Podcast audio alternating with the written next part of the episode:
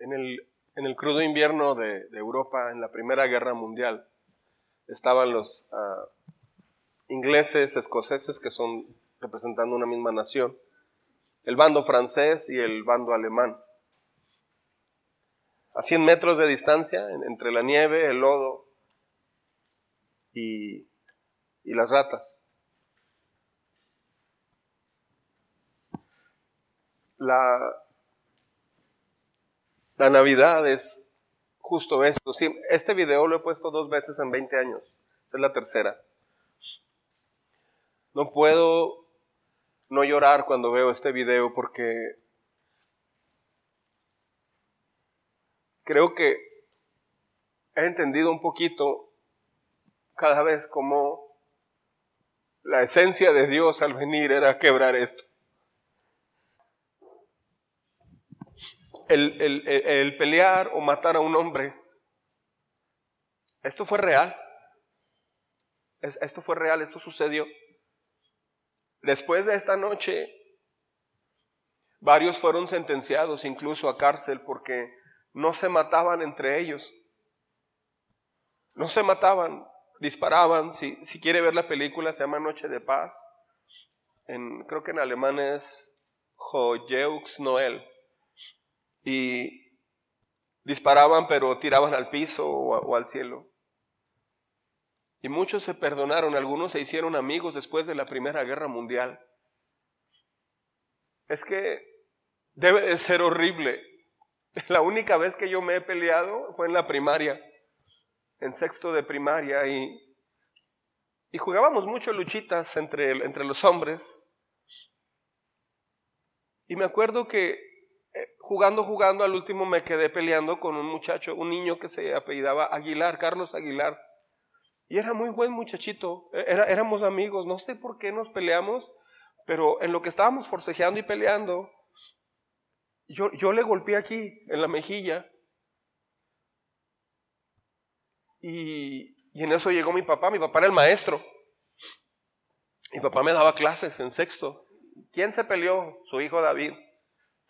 Nunca fui peleonero, nunca, nunca. Esa fue la única vez que me peleé y solamente duró medio minuto y, le golpeé, pero no, ni lo tiré ni nada. Esa tarde llegué a la casa y lloré toda la tarde, lloré mucho. Y le llevaba chocolates a Carlos. Sentí horrible haberle golpeado en su cara. Y me acuerdo que hablé con Diosito, así le decía yo. Le digo, nunca me vuelvas a permitir golpear a alguien. Qué horrible debe haber sido para estos soldados después de convivir, cuando pudieron ser grandes amigos, grandes amigos, volver a tomar las armas. ¿Cómo restaurar el corazón en esta Navidad? Nosotros no estamos peleando con rifles ni nada por el estilo, pero muchas veces,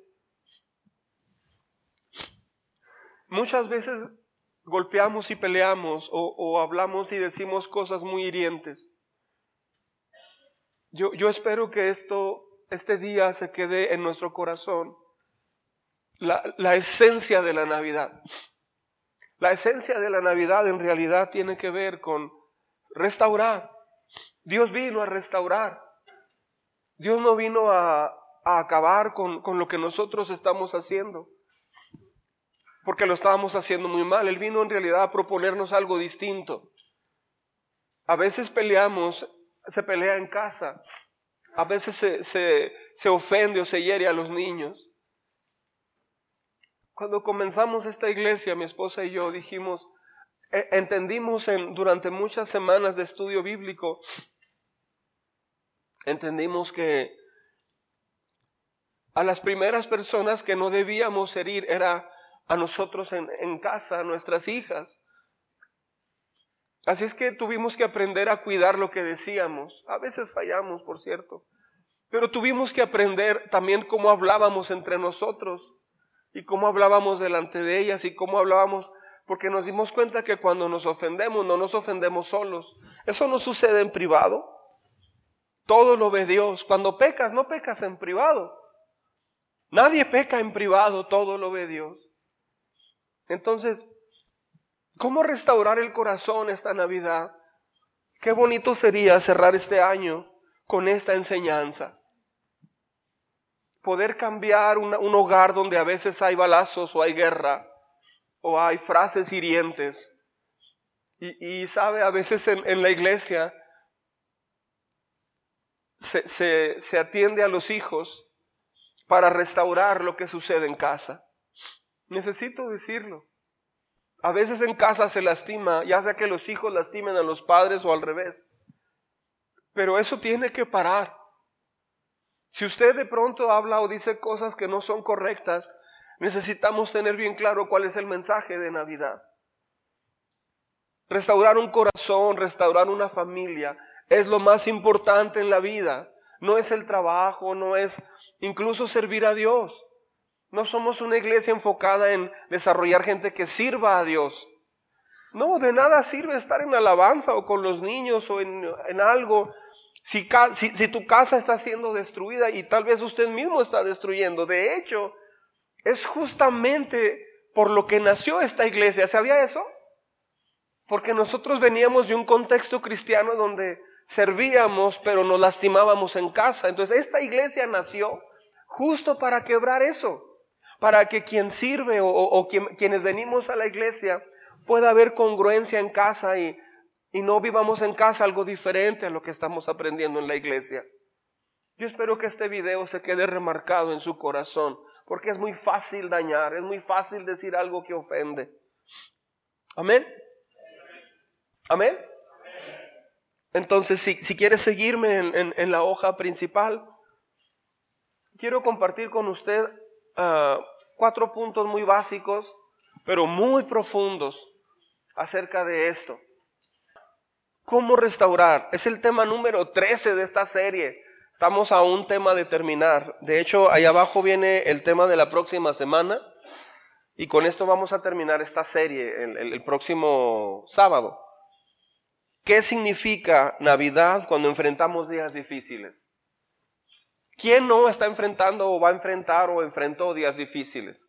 Los días difíciles estuvieron atrás, están ahorita entre nosotros o eh, nos acercamos hacia un, día, hacia un día difícil.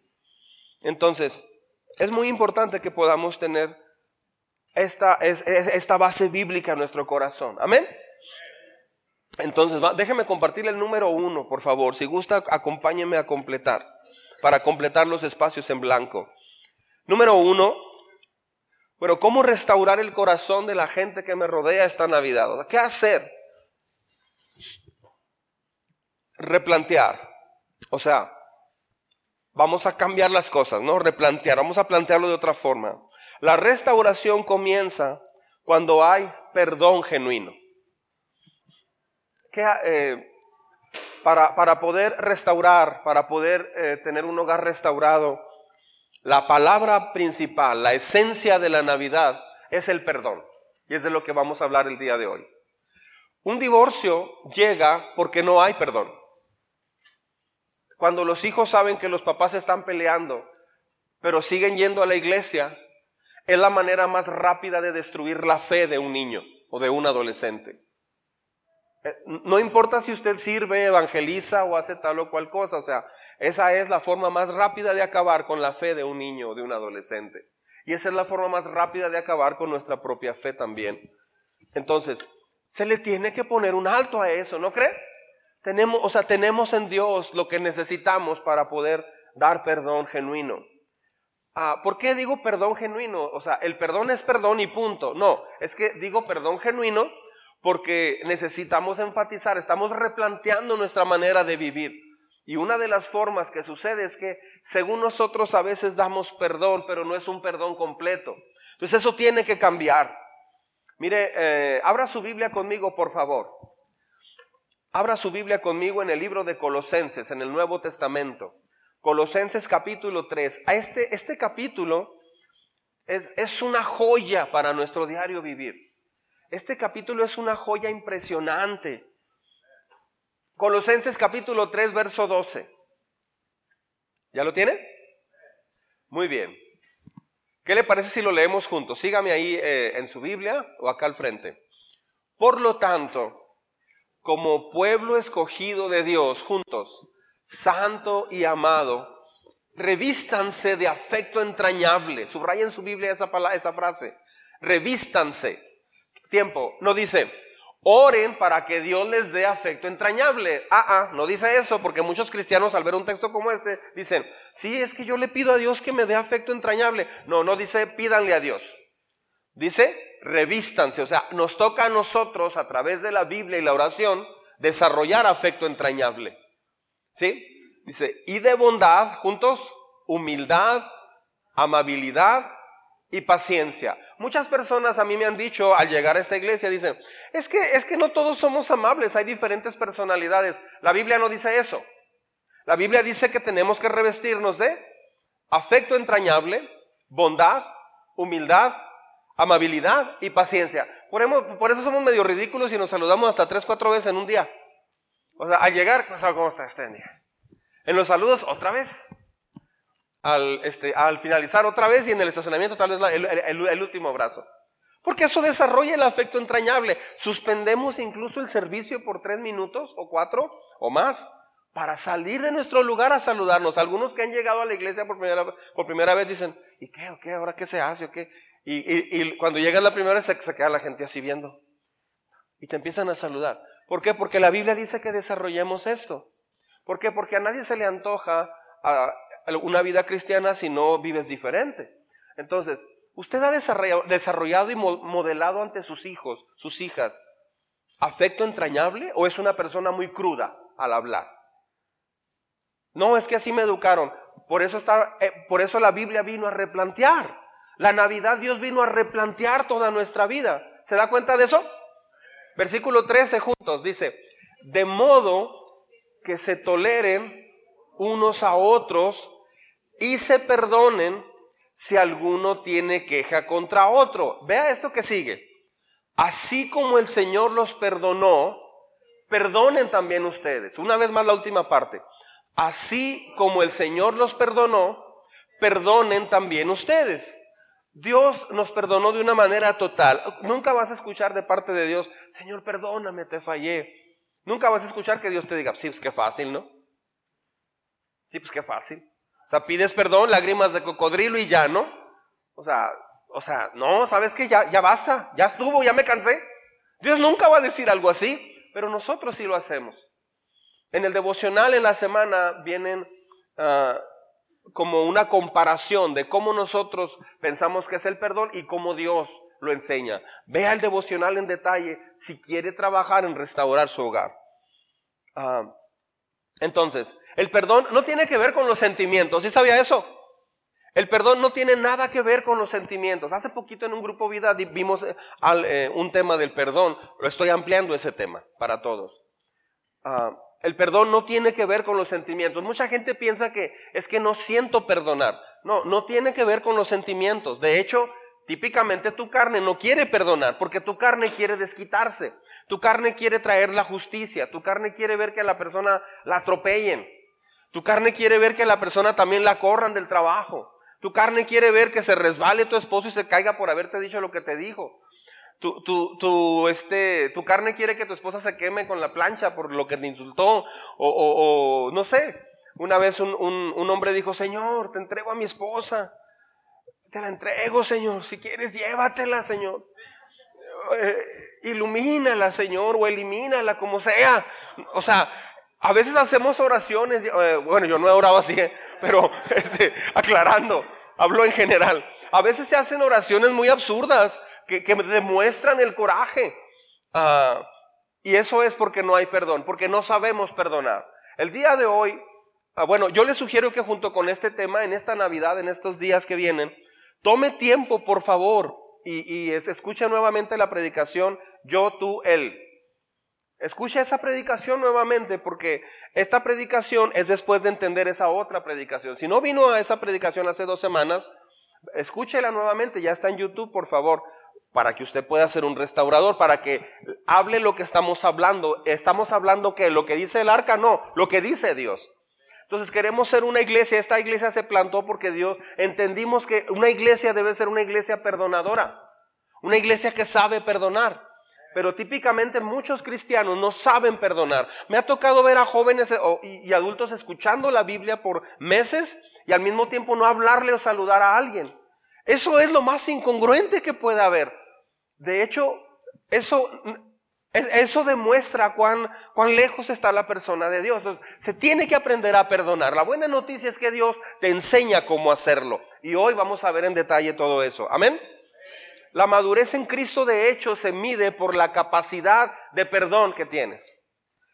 Cuando hablo de perdón es de pedir perdón y, y perdonar. Muchas personas no saben perdonar. Muchas personas ni siquiera saben pedir perdón. ¿Ha conocido a alguien así? se enojan, te dice algo, no sé, todo, y, se rompe la relación un poco. A los dos días la persona llega y vas a hacer la sopa. Sí, ah, ok. Te ayudo. Esa es la manera en que pide perdón. ¿Por qué? Porque se ama tanto esa persona que no sabe llegar y decir, sabes qué, perdóname, te insulté, te traté mal, te hablé mal. Mucha gente también toma la, la postura que dice, si a alguien lo perdoné y lo ofendí, perdóname. No, no. O sea, este, claro, es bueno hacerlo a veces en un grupo, si, si diste mal ejemplo en el grupo, está bien, pero mucha gente, hace muchos años en la iglesia, hace ya como 10 años me tocó una persona que había tenido problemas como con 8, 10, 15 personas en la iglesia. Y un día se paró, hablé con ella, oye, es que tienes que, tienes que pedir perdón. La Biblia lo dice, mira, la Biblia lo dice, ¿no? No, sí, yo sé. Solo quiero decir, pasó al frente y dijo, solo quiero decir que si a alguien lo he ofendido o la he ofendido, perdóneme, ¿ok? No soy monedita de oro eh, para caerle bien a todo el mundo, este, no soy perfecta, como todos aquí tampoco lo son, o sea, salió peor. Mejor no hubiera pasado, porque se estaba justificando. Estoy en Cristo, sí, pero me falta mucho, perdón por no ser perfecta. Perdón, ay, por favor, qué vergüenza, no llevaba ni a dónde irme yo ahí, y era el pastor, no me podía ir. Este, tenía que estar ahí. Este, y esa persona pensó que, hizo lo correcto. A veces en el matrimonio no se sabe pedir perdón y no se perdona. Cuando hay un adulterio, por ejemplo, la tendencia es estarle recordando el adulterio a la persona una y otra vez.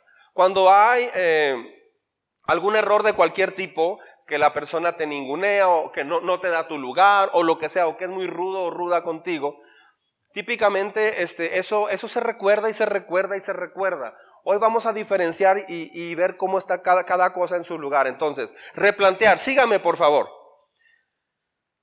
Ah, ¿Qué tenemos que replantear? Bueno, esto que sigue. Perdono, pero no olvido. ¿Ha oído esa frase? Perdono, pero no olvido.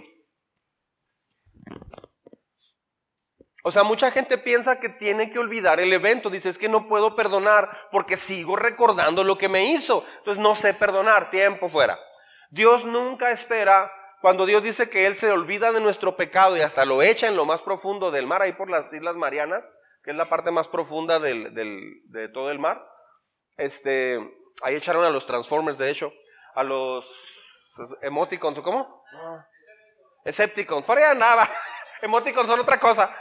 Este, entonces, uh, muchas, muchas, ya hasta se me olvidó lo que iba a decir por estar de argüendero. Este, muchas personas dicen, entonces si Dios se olvida de nuestro pecado y lo echa en el mar, yo tengo que olvidar, voy a olvidar, voy a olvidar. No, no funciona, no vas a olvidarlo. Dios no se refiere a que tengas que olvidar. De hecho, nadie olvida lo que le hicieron. Lo pones ahí como lo vas minimizando y ahí lo dejas. Pero Dios no espera que olvides entonces. Eso es un malentendido pésimo. No es bíblico eso. Pero entonces, ¿a qué se refiere? Se refiere a que Dios ya no lo va a tener allí fresco siempre el asunto. Hey, aquí está, mira. Esto es lo que tú hiciste. Y a la semana, esto es lo que tú hiciste. Acuérdate, acuérdate. Eso es el problema. O sea, entonces no tiene que olvidar, pero debe de estar dejando de sacar el asunto otra vez. ¿Por qué se llega a un divorcio? Porque uno de los dos o los dos están sacando cada vez el problema que hubo. Estoy dando en realidad un discipulado a todo mundo y una, una consejería muy profunda acá. Esto es lo que yo le diría si tuviera un discipulado con usted. Entonces, sígame, perdono pero no olvido. Dios sabe que no vas a olvidar. ¿Sí?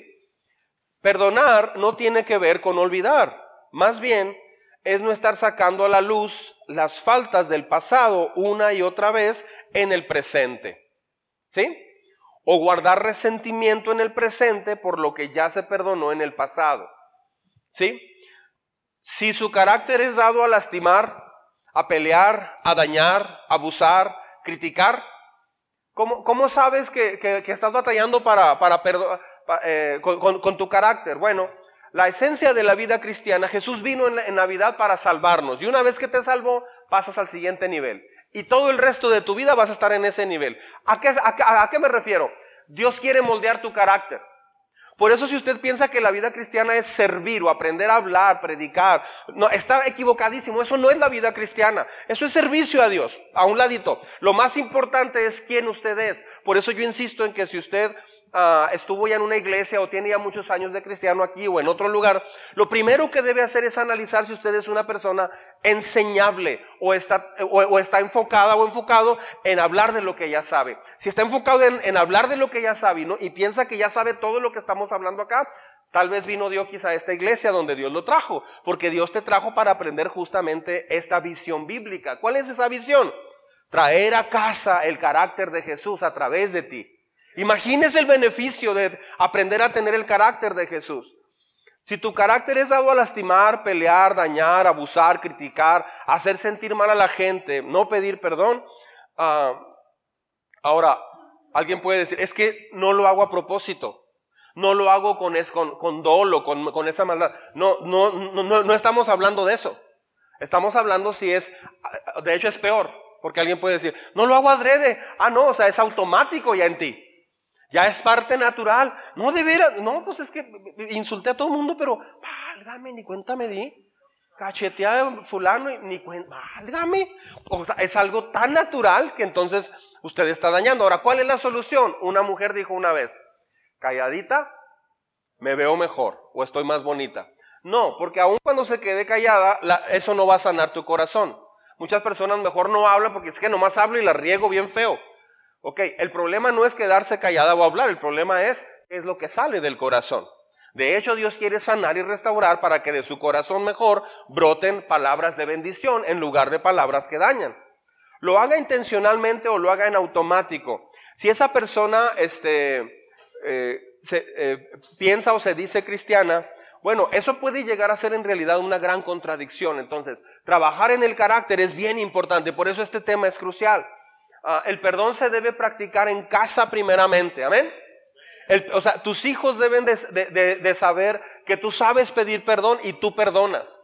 Yo, yo le he pedido perdón a mis hijas en varias ocasiones, no recuerdo cuántas, pero, pero muchas veces. Y, hay ocasiones donde me está, sé que me equivoqué y me está ganando mi orgullo, mi yo, y, y a veces he batallado. O sea, sí he pedido perdón en varias ocasiones, pero no sé si unas 20 veces más o menos a lo largo de, desde que nacieron, pero tal vez unas cuatro o cinco, sí batallé poquito y estuve peleando entre, a ver, le pido perdón, si le pido perdón se le va a subir a la cabeza a mi hija y, va a pensar que tiene razón, pero, pero no, este, eh, eh, entendí que era mi yo, era mi orgullo el que no me dejaba hacer eso. Al final me di cuenta de una cosa y se lo digo con todo mi corazón, a veces los hijos lo que más necesitan de nosotros no es un regaño ni una instrucción. Es que les diga, ¿sabes qué? Perdóname. El hijo, ¿sabes qué va a hacer típicamente?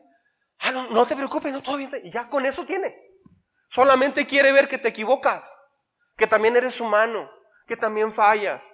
A veces tu pareja lo que quiere escuchar solamente que digas, ¿sabes qué? Perdóname. Pero tiene mucho que ver cómo lo decimos. Pues perdóname. Perdóname, o sea, ya, ya no quiero, perdóname ya, o sea, ya, ya basta, perdóname. No, eso no es perdón. El perdón tiene que decirse, eh, tiene que ver la gesticulación, tiene que ver tu conexión con Dios en el corazón, tiene que ver cómo haces las cosas. ¿Sabes qué? Perdóname, fui muy necio, me equivoqué, te hablé de una manera que no es la correcta. Perdóname, por favor. Hasta rásquele más a lo suyo. Y a usted que le están pidiendo perdón, no se ensañe tampoco. Porque a veces cuando la persona le empieza a rascar más, y es que pues no es la primera vez. Ay, por favor. O sea, otra vez sale el yo. Si me explico? Aquí lo agarré, pero si está como un venado medio morir. Aquí lo tengo listo. Aquí es cuando le saco toda la ponzoña de hace un año. No, no haga eso. O sea, entonces a veces no, no, Dios no restaura el hogar. ¿Cómo es posible que estés en una iglesia donde la visión es restaurar corazones y sanar familias?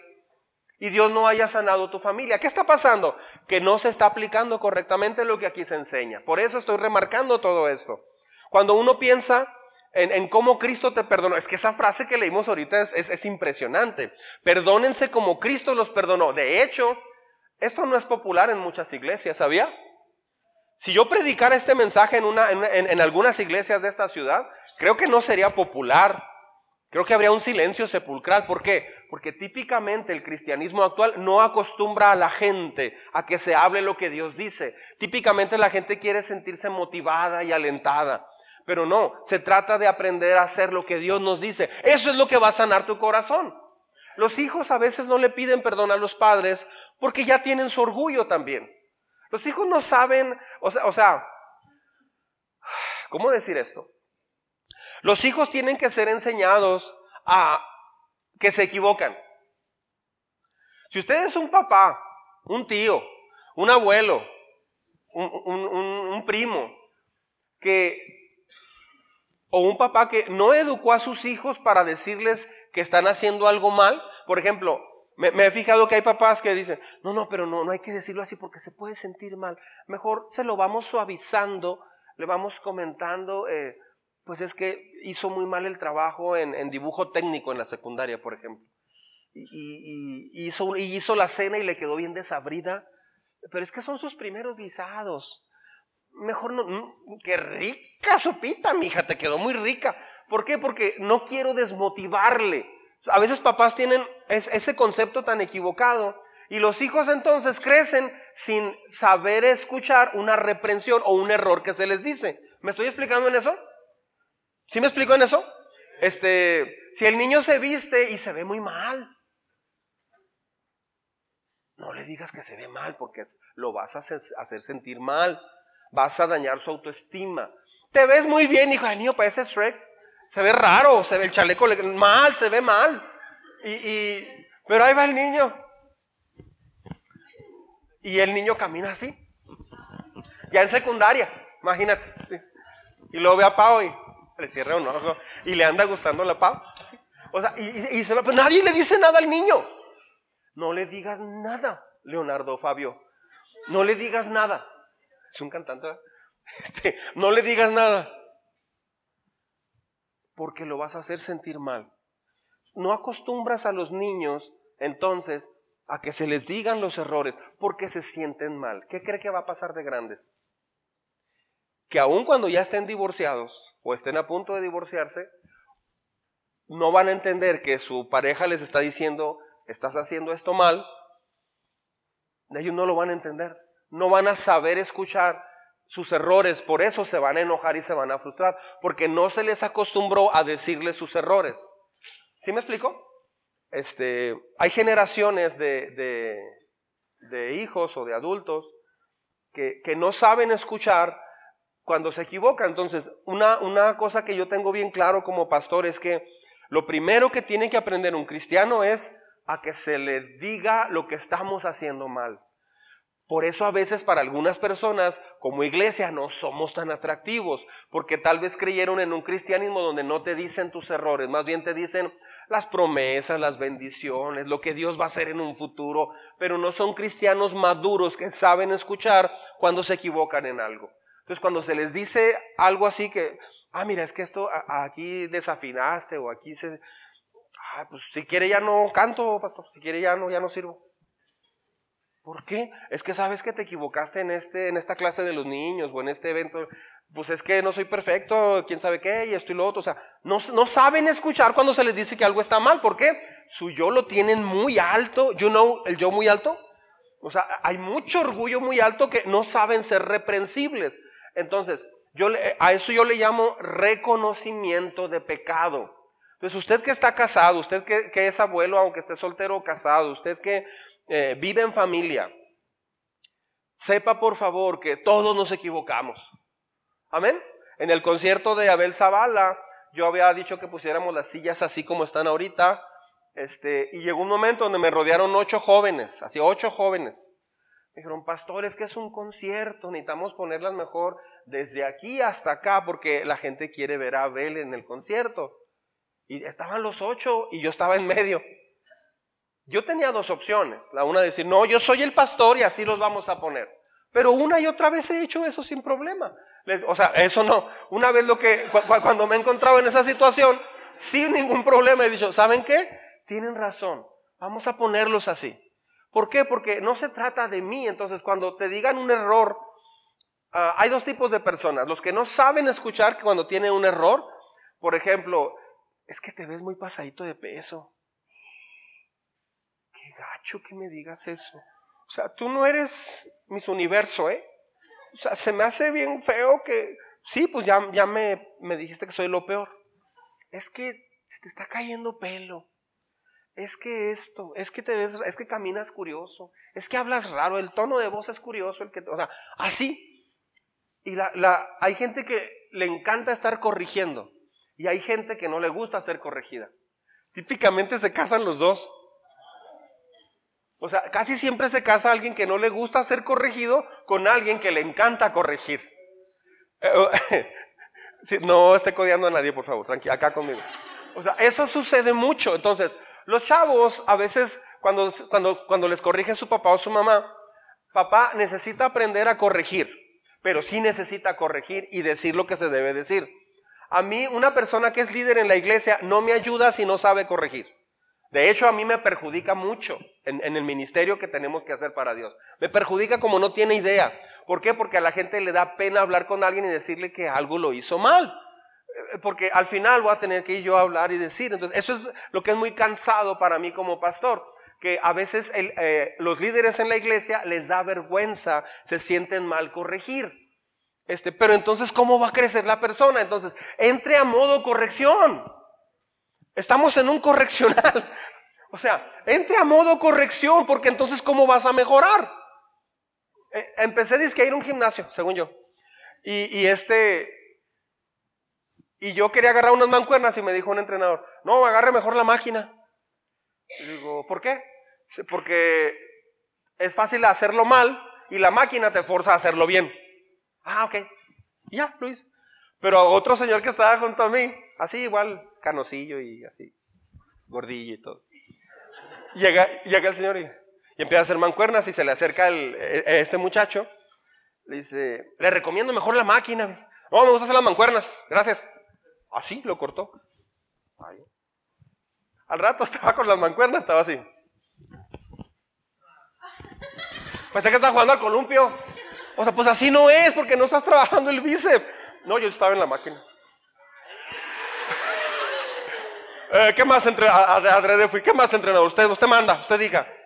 Se siente muy bien el chavo, entonces, y a ti te va mejor. Entonces, todo mundo debe estar en modo corrección. Papás, hijos, hijos, padres, primos, tíos, todo mundo.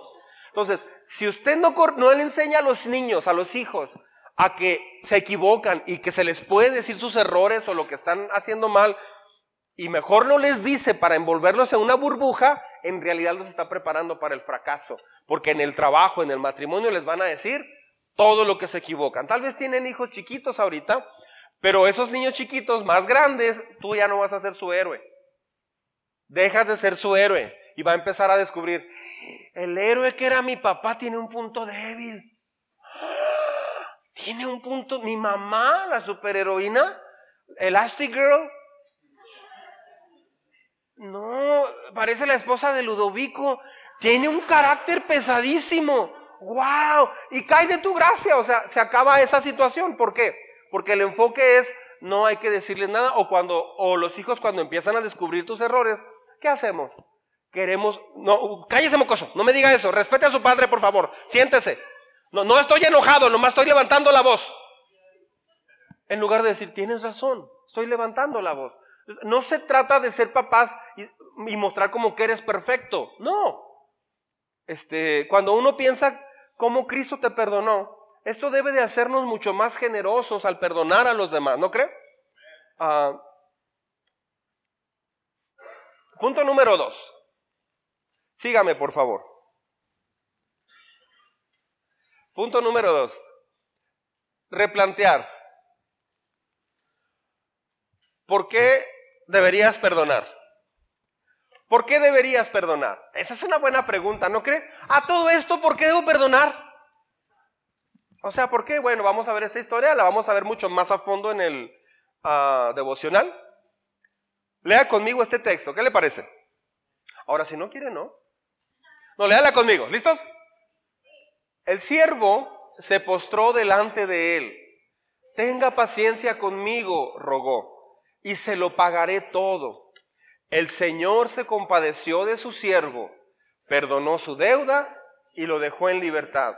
La palabra de Dios te dice que dejes ir tu dolor y resentimiento y perdones a otros. Si se enfoca en el dolor, es que me dañaste mucho, Hortensia. O sea, eso que me dijiste me pudo mucho. Se batalla para perdonar porque sigues recordando lo que te hicieron. Decides seguir recordando eso. Tienes que soltar tu herida en vez de guardar la herida. ¿Cómo se hace eso? En oración y en confesión. ¿Sabes qué? ¿Sabes qué? Espérame, busque un lugar a solas. Señor, perdóname, sigo muy enojado por lo que me hicieron, no he logrado tratar con esto. Perdóname, por favor. Y, tiene que leer un texto bíblico allí, tiene que memorizar en el momento o, anotar en su teléfono un texto que le ayuden a recordar el perdón de Dios. ¿Por qué? Porque si no pone un texto en lugar de ese pensamiento de, es que sentí bien mal con lo que me hizo, es que ¿por qué me dañó de esa forma? Vas a estar pensando en eso y no vas a poder perdonar. Tienes que soltar tu herida en vez de seguir guardando esa herida. Dios no valora nuestro servicio si no sabemos perdonar. Ah, de hecho, ¿sabe qué es para mí lo más preocupante en mi vida cristiana y como pastor? ¿Sabe qué es? No es cómo va la iglesia. Lo siento, pero no, no es, eso no es lo más importante para mí como, hijo de Dios, como ser humano. No es cómo está la iglesia.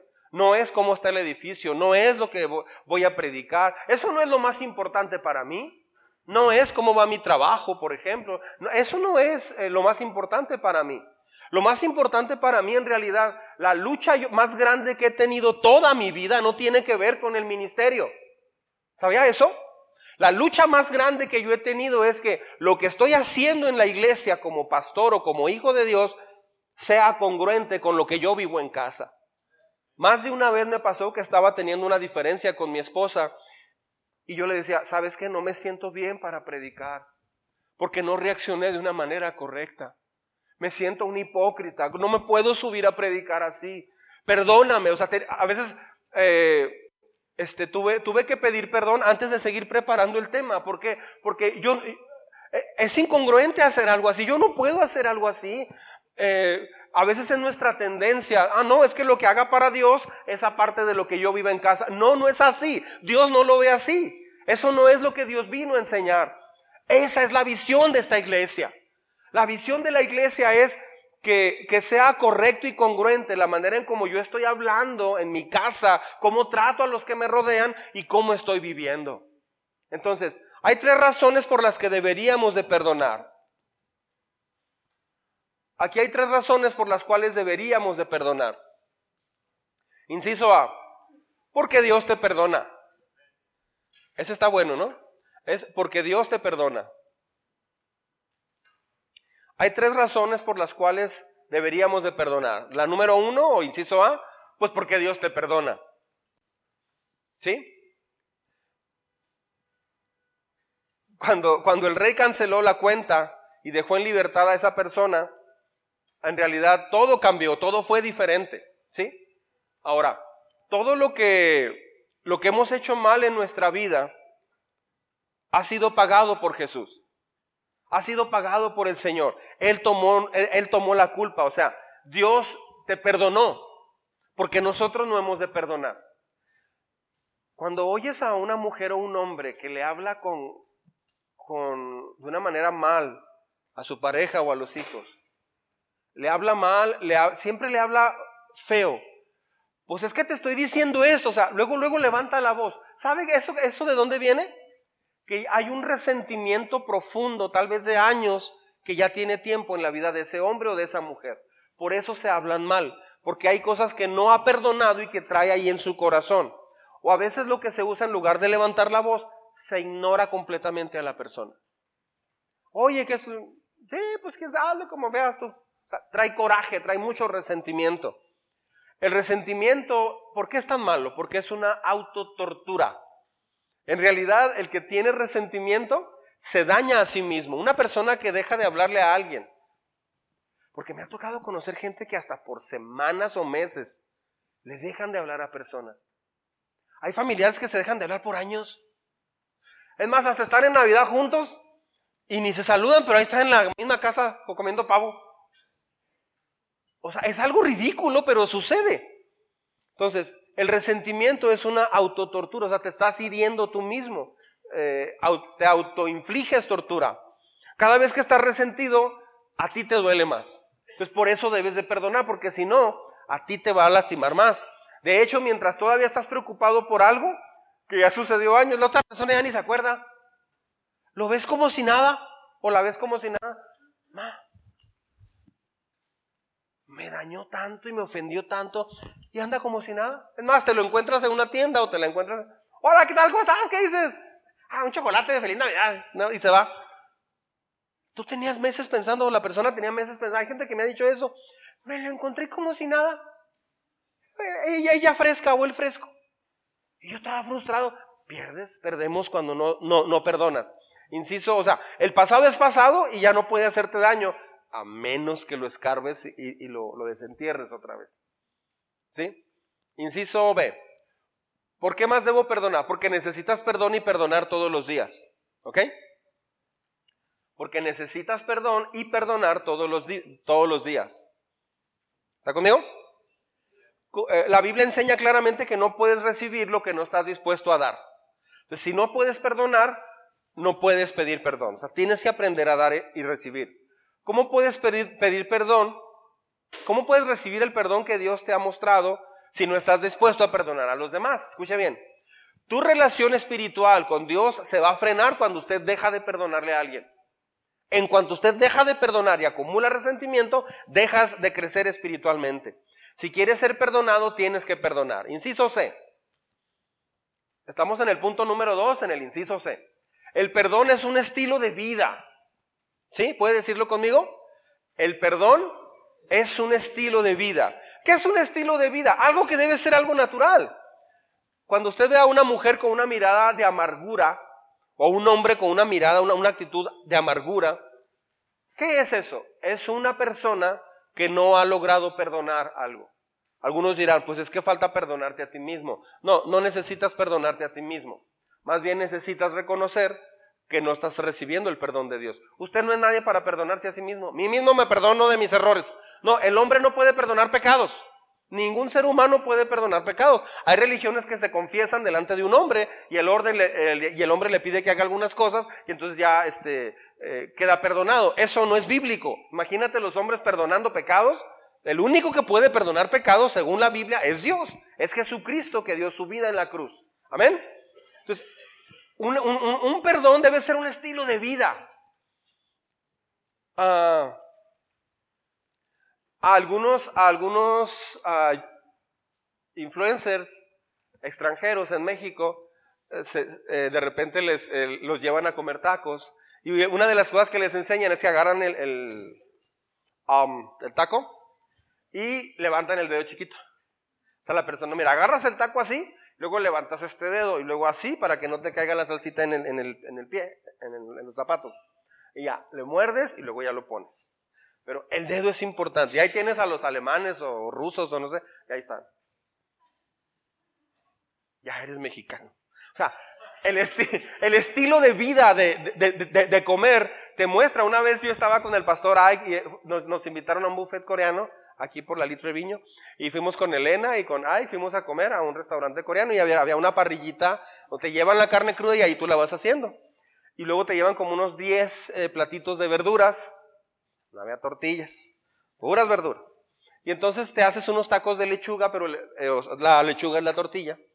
Y, así, entonces, pues ya yo estaba preparando mi, mi, mi taco y todo, y llegó la mesera, me sentí honrado, porque llegó la mesera que era coreana, y le dijo a Yelena en coreano, ah, mexicano grande, ¿qué algo le dijo?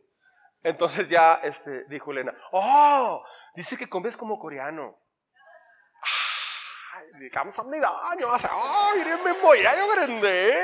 Seúl grande. O sea, me sentí bien coreano, me emocioné, dije, ay, qué padre.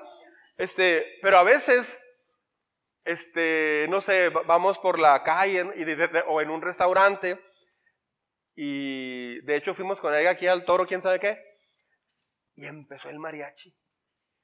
O sea, llegó el mariachi y me dijo, ¿cuál quiere que cantemos? Le digo, échese México lindo y querido, sígame en tono de do. Y, ahí estaba ahí Elena y empezaron a grabar video. Pero la gente de alrededor empezó a cantar. Y, y, tú veías la cara de la gente. Ah, se sentían, hasta Carlos se aventó su grito mexicano y todo. O, sea, sale, es, un estilo de vida. ¿Me explico? Lo mexicano es, ser un, es, un estilo de vida porque ya es parte de ti. Así debe ser el perdón. Todo eso lo expliqué para una aplicación. Así debe ser. No, pues por no tarda mucho predicando usted, oiga. Uh, Tienes que pedir perdón y aceptar el perdón de Dios. Ah, y de los demás también. Cuando la gente, cuando una persona te pide perdón, pues debes de perdonar. Porque si no perdonas, tú solito te vas a frenar en todo. ¿Y sabe qué va a pasar? Una vez que no perdonas y tienes malas relaciones, ¿sabe cómo una persona se desconecta de Dios y de la iglesia? Poco a poquito. Por falta de perdonar. Con el tiempo, cada vez va a ir tomando decisiones menos bíblicas, más incorrectas, y cada vez se va a ir sintiendo más culpable y más alejado o más alejada. Es un proceso paulatino. No te alejas de Dios de la noche a la mañana, ¿eh? Te alejas poco a poquito porque, y todo comienza con las relaciones interpersonales, o sea, porque no sabes perdonar. Típicamente una persona que tiene problemas con alguien más o que ha tenido frecuentemente problemas con alguien más, o con sus papás o con alguien de la casa y con gente de la iglesia o del trabajo, no sé, es un candidato perfecto para alejarse con el tiempo de Dios. ¿Por qué? O puede tal vez seguir yendo a la iglesia, pero en, eh, lejos de Dios. ¿Por qué? Porque la esencia del cristianismo es el perdón. De hecho, el más grande fracaso de la vida cristiana es la falta del perdón. Y eso no se compensa evangelizando ni alabando a Dios. Imagínate que se compensara. Y tengo que ir a entregar unas mil invitaciones porque no, no, no quiero perdonar a mi esposa. Voy a orar dos horas allá al cerro arriba porque, al leer la Biblia.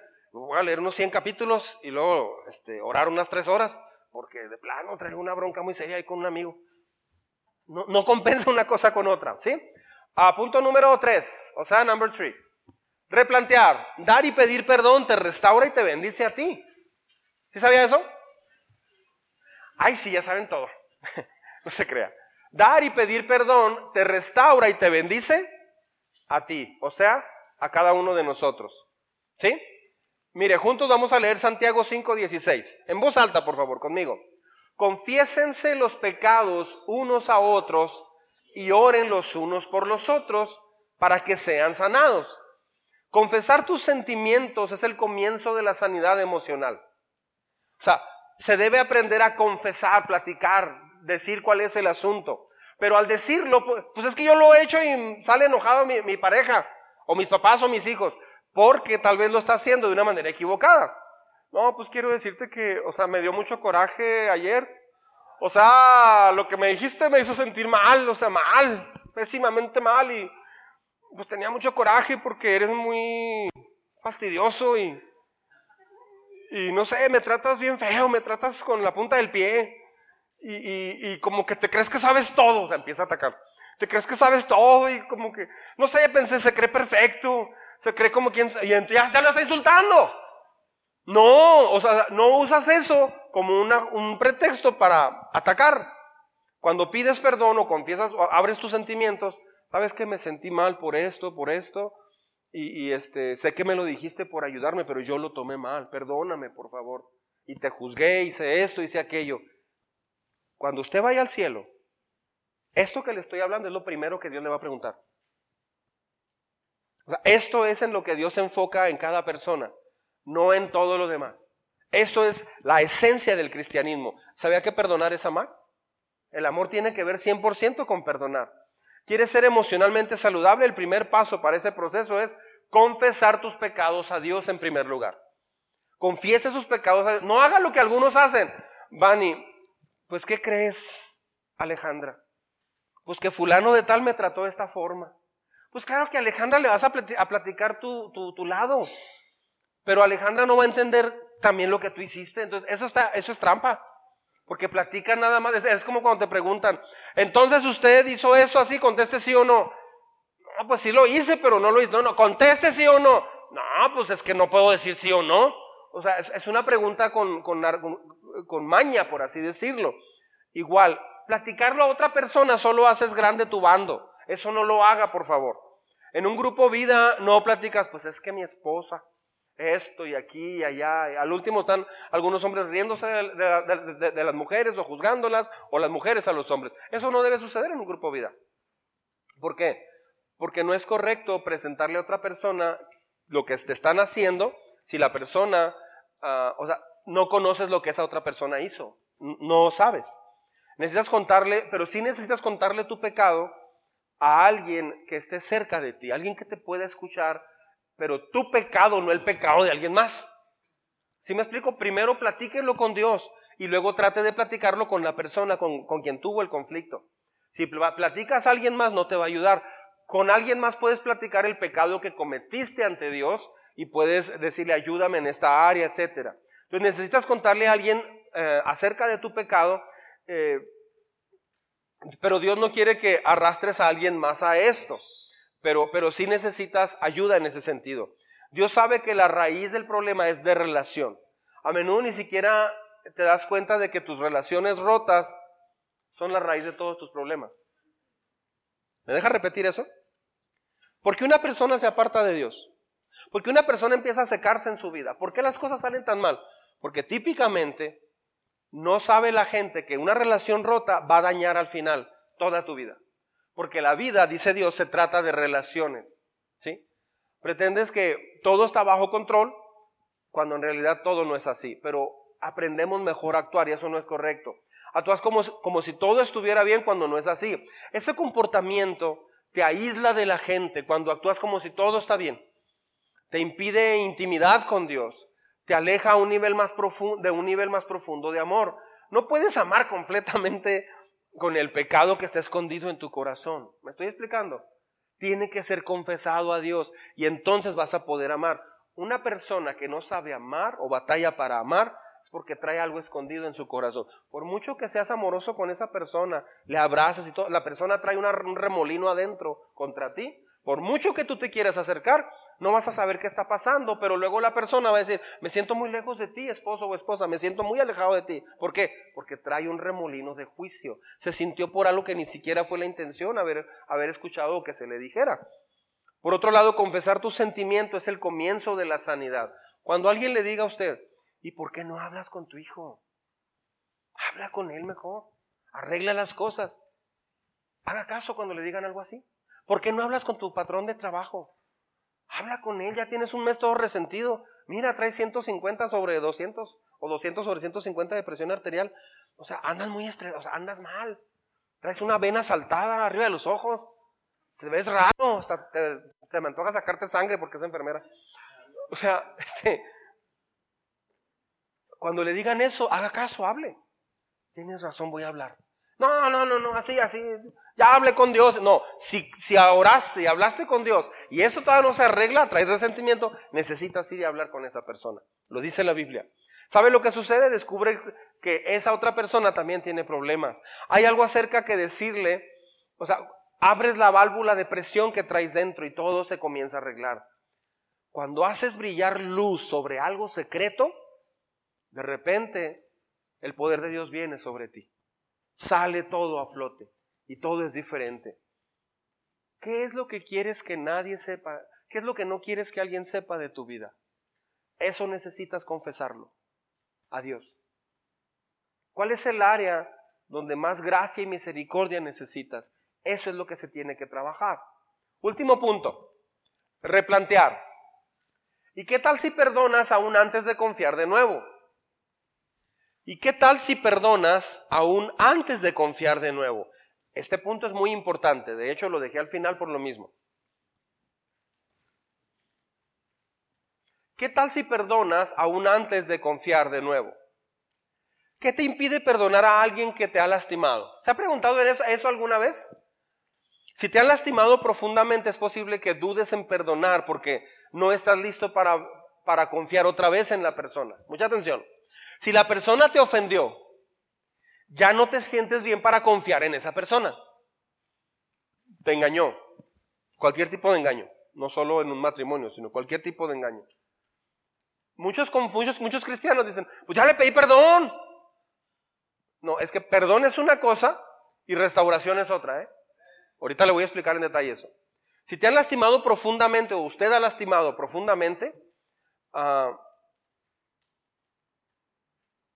Puede ser que tardes para volver a confiar en la persona, pero eso no quiere decir que no le puedas perdonar. O sea, el perdón es una cosa y volver a confiar en la persona es otra.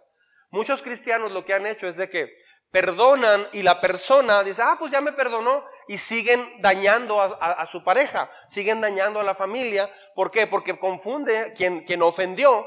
me, está, me está siguiendo? La persona que hizo algo malo y dañó a su familia le, pide perdón al esposo o a la esposa. Dice, ah, pues ya, ya te pedí perdón, entonces ya, ya todo está bien. Y la persona dice, ahora sí voy a cambiar. No, pero esa persona, después de que pidió perdón, tiene que volver a dar confianza a la familia. Tiene que volver a ganarse esa confianza. La Biblia le llama a eso reivindicación. Se tiene que, que pagar un precio para volver a ganarse esa confianza. El perdón no significa que ya tienes toda mi confianza sin problema y ya, no, no, pero el perdón sí significa que ya no vas a estar con una lupa detrás de esa persona. Entonces tienes que dejar libre a la persona, pero la confianza a esa persona le toca trabajar en eso. No vas a estar como mayordomo con un látigo, a ver, híjole, ya no estoy confiando en ti otra vez. No, no, espérese. El perdón es una cosa y es absoluto. Pero entonces lo que viene es empezar a ganarse la confianza otra vez no necesariamente van de la mano, ¿eh? hay veces que sí pueden ir de la mano, cuando la persona se equivoca la primera vez o segunda vez. Pero si la persona tiene ya un pecado constante, constante, constante, constante, allí sí se tienen que separar ambas cosas. ¿Por qué? Porque si usted le dice, te voy a perdonar todo lo que hagas todo el tiempo, si me engañaste una vez, engáñame cien, no importa. Siempre voy a estar aquí para perdonarte. Eso no es bíblico. ¿Sabe qué le está diciendo a usted a esa persona? Haz lo que quieras. Esa persona va a hacer pedazos su vida y la, de la familia. el perdón no significa que debe haber una restauración instantánea de confianza. ¿Sé lo que estoy diciendo? Escúcheme con cuidado. El perdón no necesariamente la confianza se va a restaurar. A, veces pasa un proceso, pero no quiere decir que en ese proceso usted no le hable a la persona. No, te estás ganando la confianza. Lo siento. No, no. El perdón, o sea, se tratas de restaurar la relación, pero la persona tiene, tiene una meta por cumplir, quien ofendió, ganarse otra vez esa confianza. ¿Por qué? Porque ganarse esa confianza le va a hacer crecer y madurar espiritualmente. ¿Sí me está siguiendo? Es como, había dos personas que eh, llegó una señora con un pastor, le dijo, pastor, este, fíjese que yo le, yo le traía a usted un regalo era una gallina. Era en un rancho. Sí, pero sabe que pues le, quedé mal y al final pues no se la traje. Ese es un pecado. Y otro pastor. Eh, hablé mal contra fulana y perengano. Oh, hablaste mal como no, pues le dije a papá, papá, a 10 personas les hablé muy mal de ellos. Ok. Le dice el pastor, mira, ve por la gallina que tienes allá. Ahí se la hago mole. No, no, no, no, ve por la gallina. Dice, y luego quítale todas las plumas. ¿Qué hiciste con la gallina? No, pues la maté, la voy a cocinar. ¿Ya le quitaste las plumas? No, así como está. Tráetela desde tu casa caminando a la iglesia. Era una ranchería. Y le vas quitando las plumas por cada vez que has hecho eso. Pues llegó la gallina pelona, sin plumas. Y cuando llegó con el pastor, le dice el pastor, ok, ahora, regresa por el camino, junta todas las plumas y vuélveselas a poner a la gallina. Eso es imposible. No se puede. Dice, exacto. Ya dañaste a mucha gente. Ya no se puede arreglar eso. Entonces, la Biblia dice que necesitas volver a construir confianza. A veces el perdón que se da es incorrecto, es, haz lo que quieras, hija, ya te perdoné. Sí, sí, nos agarraste dinero, era para el pago de la hipoteca, sí, te lo gastaste en puras cosas que no. Mija, te amamos y te perdonamos. Es la décima vez que lo haces, pero ¿quién quiere la gracia de Dios? Usted no se preocupe, mija. La amamos y el círculo de confianza. Ven. Y oran, oran por la muchachita o por el muchachito y todo bien y ya. No hay un proceso donde se le enseñe el daño que hizo. Entonces, la primera vez si hay perdón, o sea, siempre hay perdón, pero la confianza ya no. Mamá, ¿cambiaste el dinero donde lo guardabas? Claro. ¿Por qué? Porque lo agarraste dos veces. ¿No confías en mí? No. ¡Qué hipócrita eres! Dijiste que me perdonabas. Sí te perdoné, pero no me das confianza todavía. ¿De dónde traes dinero? Le compré a tus hermanos unas pizzas el otro día, ¿de dónde agarraste dinero? Son cosas personales. No me das confianza. Son dos cosas diferentes. ¿Me estoy explicando? Lo haces en amor, pero sí lo tienes que hacer. Si entonces el perdón es instantáneo, la confianza se reconstruye con el tiempo. El perdón se basa en la gracia. Amén. Tenemos que dar perdón, claro que sí, porque si no, ¿cuándo va a pasar? Conocí una pareja que él la engañó a ella y entonces eh, lo perdonó, según esto, pero nunca pudieron eh, restablecer su matrimonio. Al final se separaron otra vez, pero vivieron juntos después de que, de que tuvieron ese problema como unos 5 o 6 años. ¿Qué pasó en esos 5 o 6 años? Ella siempre estuvo con la actitud de no confío en ti, lo dudo de ti, quién sabe qué irás a hacer, etcétera, etcétera. O sea, nunca le estaba recordando constantemente eso. Y él trató de dar confianza durante ese tiempo, por algo no lo logró tampoco, pero eso que ella hacía no ayudó. No lo estoy justificando a él, pero, pero ambos hicieron lo incorrecto. Él se cansó de ganarse la confianza, o tal vez nunca se ganó la confianza realmente y trabajó en eso. Y ella nunca lo dejó avanzar porque le estaba constantemente recordando eso. Entonces, no ayuda eh, porque, eh, eh, porque la persona no, ni se le da perdón ni, se reconstruye la confianza. Entonces, te ganas la confianza, pero el perdón no lo ganas, ¿eh? El perdón debe darse sin, sin, sin importar nada. El perdón se debe dar en automático. Entonces, por eso este punto 4. ¿Y qué tal si perdonas antes de confiar de nuevo? O sea, porque mucha gente dice, te perdono hasta que confíe otra vez en ti. Mientras no. No, no tiene que ganarse tu confianza para perdonar. El perdón es instantáneo. Amén. Déjeme decirlo de nuevo. Perdonar a alguien no significa que tengas que confiar instantáneamente otra vez en la persona a ciegas, no. Todavía debe de ganarse la confianza esa persona, pero el perdón lo das. En las relaciones en las que las personas luchan contra las adicciones, el abuso, eh, el perdón aún es posible. O sea, sí puedes perdonar, pero no siempre significa que las cosas puedan volver a ser como antes. Tiene que irse llevando un proceso poco a poco. El perdón y la restauración de una relación son dos cosas muy diferentes. ¿Sí me está siguiendo en eso? El perdón es solo una parte, pero eso debemos darlo en automático. No depende de si la otra persona te pide perdón o responde a tu perdón o reconoce que necesita tu perdón. Perdonas por tu propio bien. Perdonas por tu propio bien. La restauración de una relación requiere mucho más que perdón. No es solamente perdonar, requiere mucho más que eso. Se necesita un genuino arrepentimiento, pero no tienes que esperar el, arrepentimiento en la persona para perdonarle. Pues yo no te veo arrepentido, ¿eh? Yo, yo lo vi como si nada. No, no, te toca perdonar. Punto, porque Dios te perdona. Pero ya la restauración, ahí sí tiene que entrar el arrepentimiento. ¿Y, ¿Y, cómo te sientes? ¿Qué piensas después de esto que pasó? No, no, pues normal, o sea, listo para echarle ganas. Te iban a meter a la cárcel por lo que hiciste.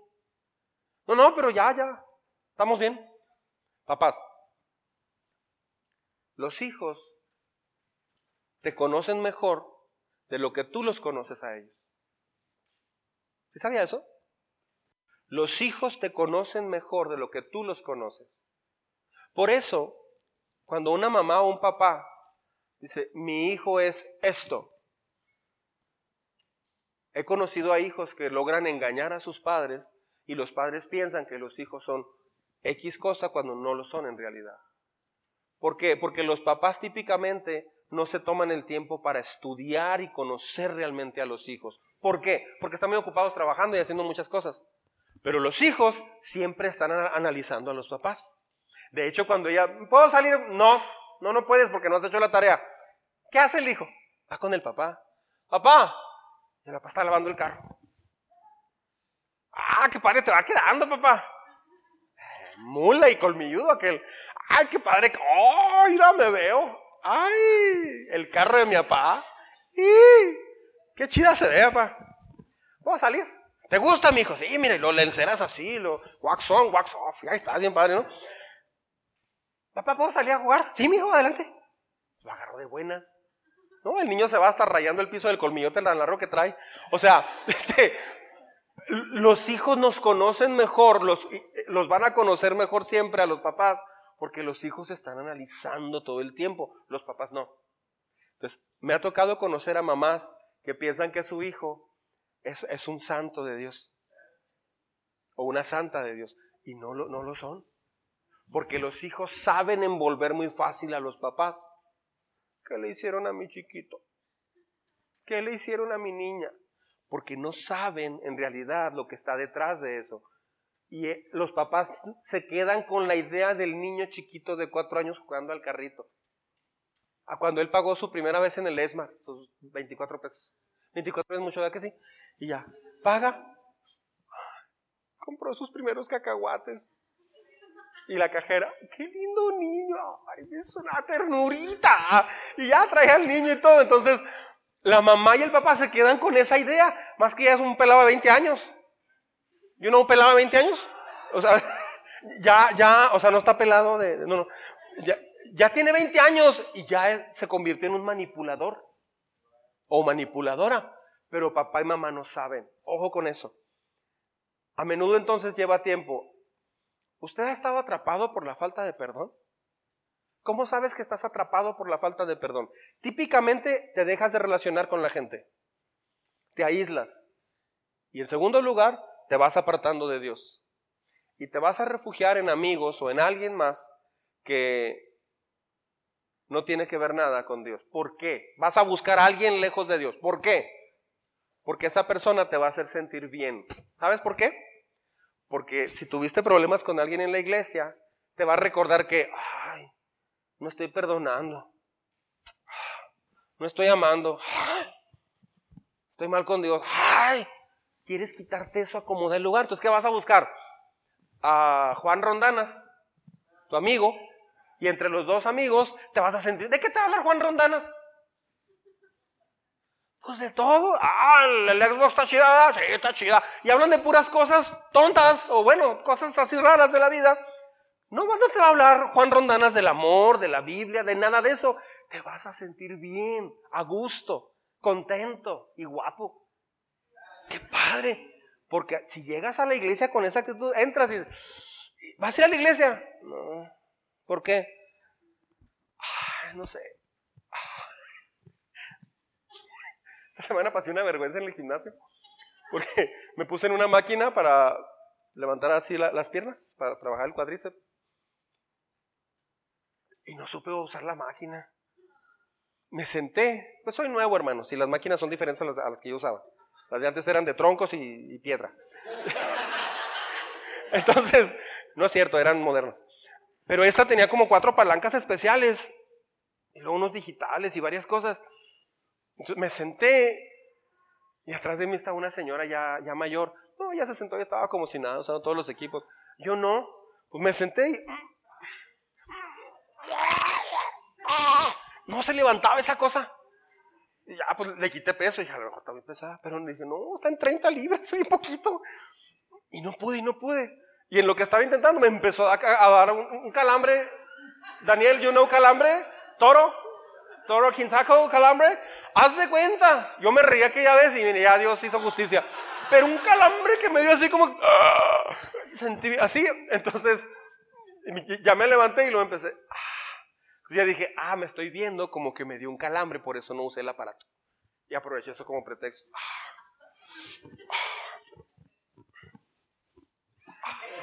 Así. Y ya me levanté y dije, qué vergüenza, no puedo usar el aparato. Lo voy a otro y, Oye, ¿cómo será ese? Mejor no. No, mejor me fui a acercar de otra vez. me dio, les abro mi corazón, ¿eh? también espero que ustedes lo hagan Este, a veces, ¿cómo, ¿cómo diré?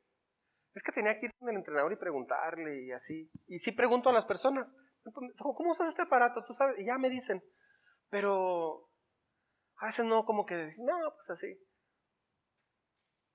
Todo comienza cuando poco a poquito te comienzas a, a envolver en, es que estoy batallando para aplicar esto que dice Dios. Tu cuerpo va a buscar un escape. Tu cuerpo va a buscar una salida. Y esa salida te va a alejar de Dios, puede ser. Por eso perdonar es lo más fundamental en la vida cristiana. Es lo más fundamental, es lo más básico. Ah, tener buenas relaciones no te hace cristiano, pero demuestra que eres cristiano. Amén. Póngase de pie, vamos a orar. Escucha esto que voy a decir. ¿Por qué no, por qué no escuchar? por qué no iniciar un proceso de perdón, una vida de perdón. ¿Por qué no, si usted necesita tomar un tiempo para reconstruir confianza en su hogar, tal vez hacia sus hijos, hacia su pareja, hacia amigos o alguien de la iglesia? Dios alcanza a personas malas para darles perdón. ¿Qué hacemos con esas personas malas según nosotros? necesitamos acercarnos para también darles perdón.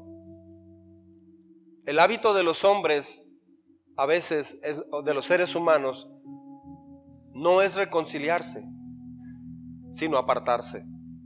Pero Dios se acercó a nosotros. Dios da el primer paso hacia nosotros con el perdón. Pero a veces nuestra manera de vivir es reconciliarnos solamente si la persona ya reconstruyó y nos generó confianza. Claro que no, el perdón debe darse aún cuando la persona no construya esa confianza. Ya expliqué que son dos cosas separadas. Dios nos, Dios nos perdona sabiendo que vamos a pecar otra vez.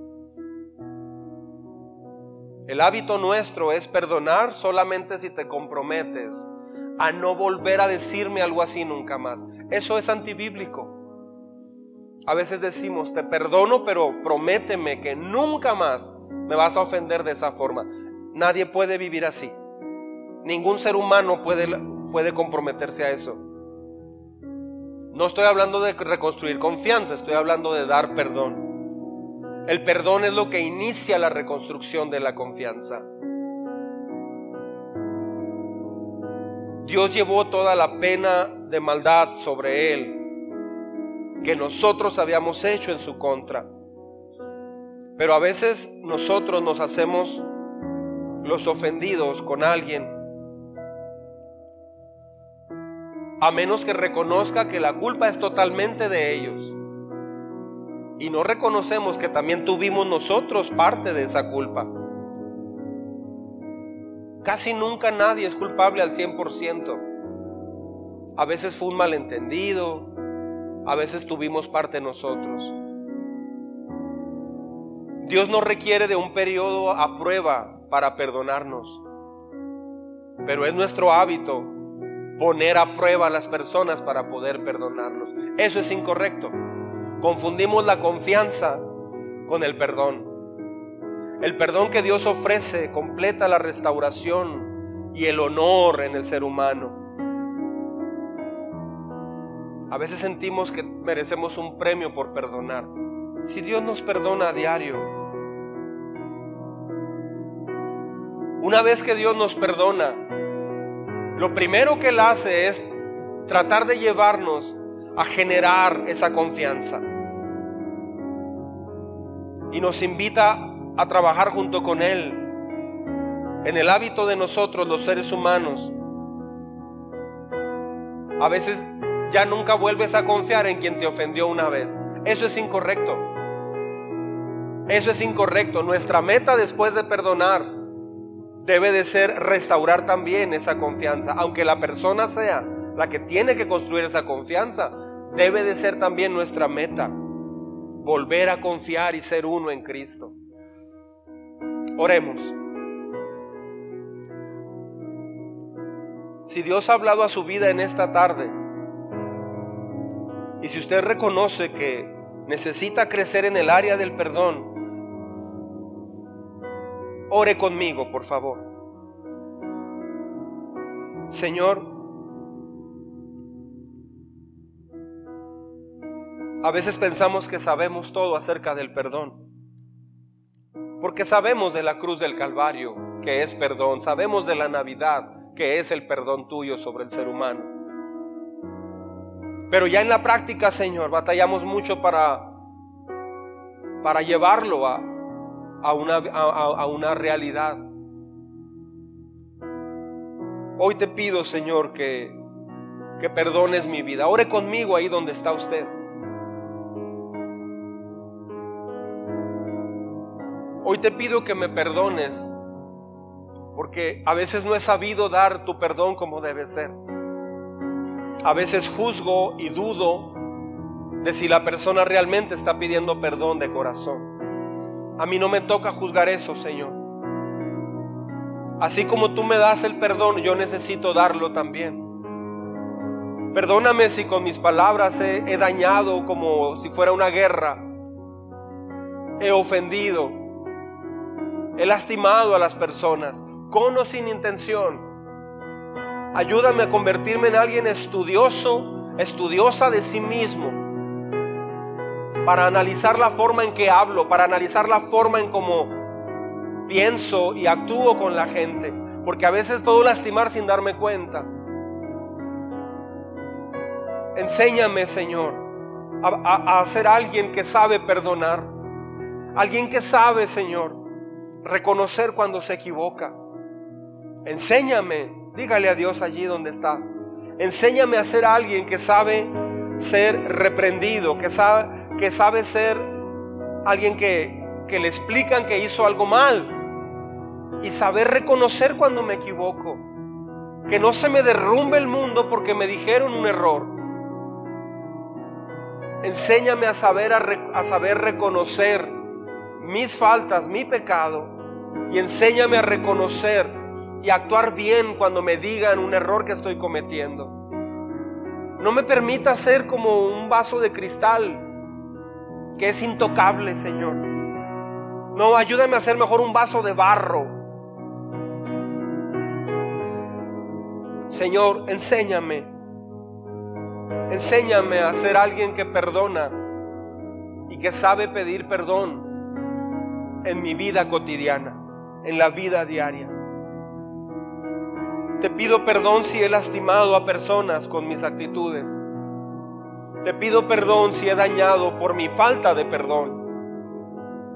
Te pido perdón si no he sabido pedir perdón como debe ser. He usado el pedir perdón para criticar o para juzgar o para desquitarme en medio de que estoy pidiendo perdón.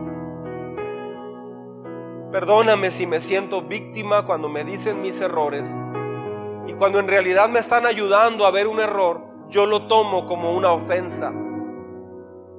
Y siento que tienen que pedirme perdón porque me trataron de enseñar un error. Eso está mal, Señor. Perdóname, por favor. En Cristo Jesús te lo pido, Padre. Y descanso en ti. Gracias por tu palabra, Señor. Gracias por tu palabra. Gracias por esta mañana. Gracias, Señor. En el nombre de Jesús en el nombre de Jesús. Amén. Amén.